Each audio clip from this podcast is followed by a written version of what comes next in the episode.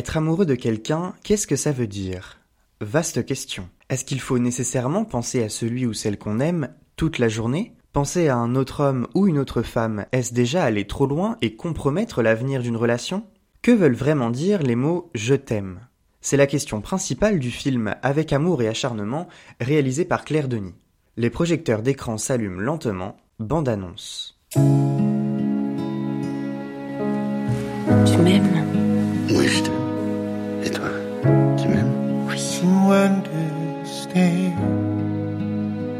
Qu'est-ce que t'as à faire? Des trucs. J'y vais.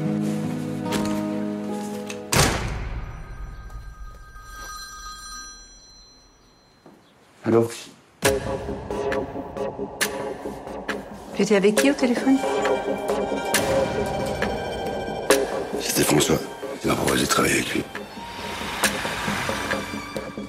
Quelqu'un que j'ai beaucoup aimé, François, tu le sais.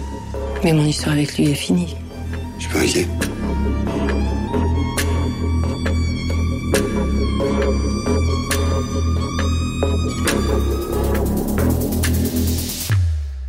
À l'écoute de cet extrait, Avec amour et acharnement semble être un film qui monte en intensité, où les passions s'expriment avec force. Eh bien, c'est vrai, mais seulement en partie. Pour comprendre pourquoi, Commençons par présenter les personnages. Sarah et Jean, respectivement interprétés par Juliette Binoche et Vincent Lindon, sont en couple, vivent dans un appartement parisien et sont heureux en ménage. Elle est journaliste présentatrice à RFI, Radio France Internationale, lui est un ex-détenu. On ne sait d'ailleurs pas pour quelle raison il a fait de la prison. Un matin, alors qu'elle se rend à la rédaction de RFI, à Issy-les-Moulineaux, Sarah croise François, son ancien amant, qu'elle n'a pas revu depuis des années. Chamboulée, elle ne semble pas y croire. En rentrant le soir, elle enlace Jean amoureusement.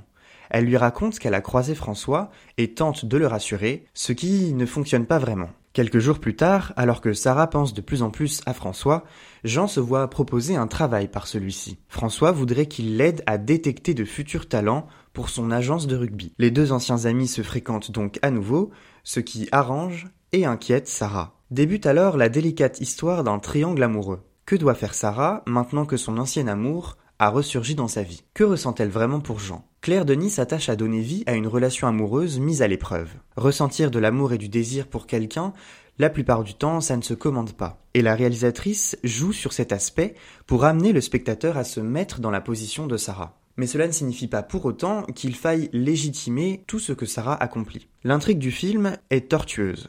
Les trois personnages principaux, Sarah, Jean et François, évoluent dans une ambiance de paranoïa permanente et participent à une sorte de jeu du chat et de la souris. Jean cherche la plupart du temps à se détacher des événements et à ne pas trop se soucier de ses nouveaux rapports avec François. François, justement, semble à la fois heureux de renouer avec un vieil ami mais ne repousse pas pour autant Sarah. Ces personnages ont en commun le fait qu'ils sont torturés. Ils ont souvent du mal à prendre des décisions parce qu'ils ne savent pas ce qu'ils veulent. Et cela donne l'impression qu'ils sont passifs, et donc que l'histoire n'avance pas beaucoup. L'ensemble apparaît assez monotone. Le film souffre aussi de nombreuses longueurs. On sent que certains plans ont été rallongés pour correspondre au mieux à l'état émotionnel de Sarah, qui est indécise un jour et totalement sûre d'elle le lendemain. Un exemple particulier, la scène d'ouverture. Jean et Sarah nagent dans la mer et sont heureux. Elle flotte dans ses bras, telle une étoile de mer. Ils vivent un amour fort, mais le spectateur sent bien que ça ne va pas durer. La mise en scène est en effet adaptée à l'objectif du film, explorer la psychologie des personnages. Les 20 premières minutes ne contiennent ainsi que peu de dialogue.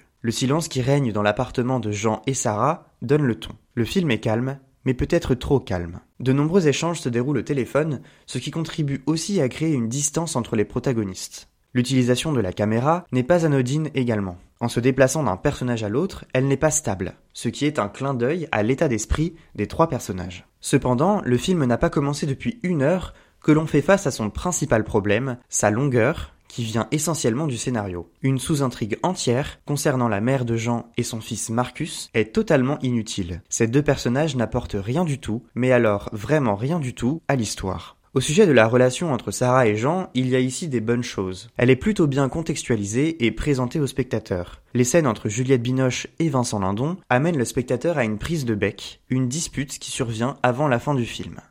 Au sein d'une intrigue étirée, cette scène parvient à faire figure de point culminant. Les deux personnages se laissent aller et en haussant la voix, secouent le spectateur. Pour un film d'amour, ou du moins qui parlent d'amour, les scènes de sexe sont assez accessoires, pas indispensables. Surtout, elles donnent au spectateur l'impression que la relation entre Sarah et François ne se résume qu'à ça, ce qui questionne beaucoup sur les réelles intentions de Sarah, envisage-t-elle vraiment un futur avec François? Malgré ses points négatifs, le personnage de Sarah s'en sort bien dans l'ensemble, car il est bien écrit. Qu'on l'apprécie ou qu'on la déteste, personnellement j'ai eu beaucoup de mal, elle ne laisse pas indifférent. Tout au long du film, elle interroge et surprend le spectateur, si bien que l'on se demande quelle sera sa prochaine action. C'est comme si elle contenait en elle tout ce qui peut mettre en péril une relation amoureuse. Elle est irritable, inquisitrice, et cherche à tout savoir sur François auprès de Jean. Le mensonge est aussi un réflexe fréquent chez Sarah dès qu'elle se sent exposée par Jean. Il faut aussi préciser que l'action du film se déroule en pleine crise sanitaire du Covid-19, les personnages portent très souvent des masques.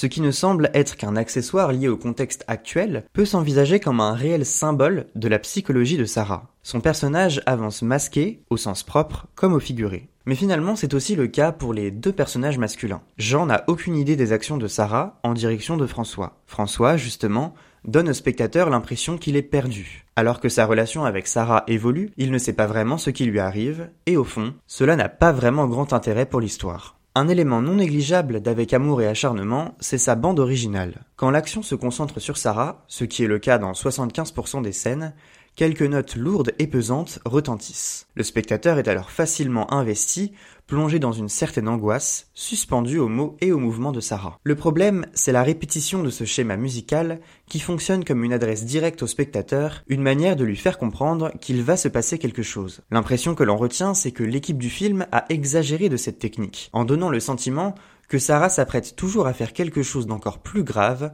ce qu'elle a déjà fait auparavant. Juliette Binoche incarne brillamment cette femme que l'on croirait être au bord de la bipolarité. Une constante tout au long du film, Sarah dit une chose et son contraire à seulement quelques minutes d'intervalle. Elle est aussi incapable de se remettre en question et place son désir au-dessus des volontés de Jean et de François. Elle passe la plupart de son temps à dire je t'aime à l'un ou à l'autre sans réellement le penser. Le spectateur n'est pas dupe et ne la croit pas. Vincent Lindon illustre ses talents de comédien, le plus souvent lors de scènes qu'il ne partage pas avec Juliette Binoche. Mais les scènes en question ne sont pas si essentielles dans la poursuite de l'intrigue. L'interprète de François, en revanche, Grégoire Collin, n'a en réalité que peu de temps d'écran, ce qui est dérangeant, étant donné qu'il est un des trois acteurs du triangle amoureux. Les scènes entre Sarah et François ne se comptent que sur les doigts d'une main. Je n'ai pas enclenché de chronomètre, mais François est apparu tout juste 30 minutes en près de deux heures de film. Davantage de présence pour lui à l'écran aurait été bénéfique et aurait sûrement renforcé la tension dramatique de l'intrigue. C'est dire, François est moins présent physiquement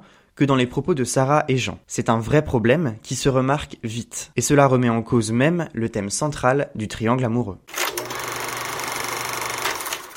À la fin du film, Avec amour et acharnement nous laisse une impression de demi-accomplissement. Claire Denis a souhaité donner toute sa place à l'expression du désir féminin en faisant de Sarah la démiurge du triangle amoureux qu'elle a souhaité de ses voeux. Pour autant, ce film est handicapé par de réels soucis de longueur et même le bon jeu de Juliette Binoche ne parvient pas à faire oublier cet écueil.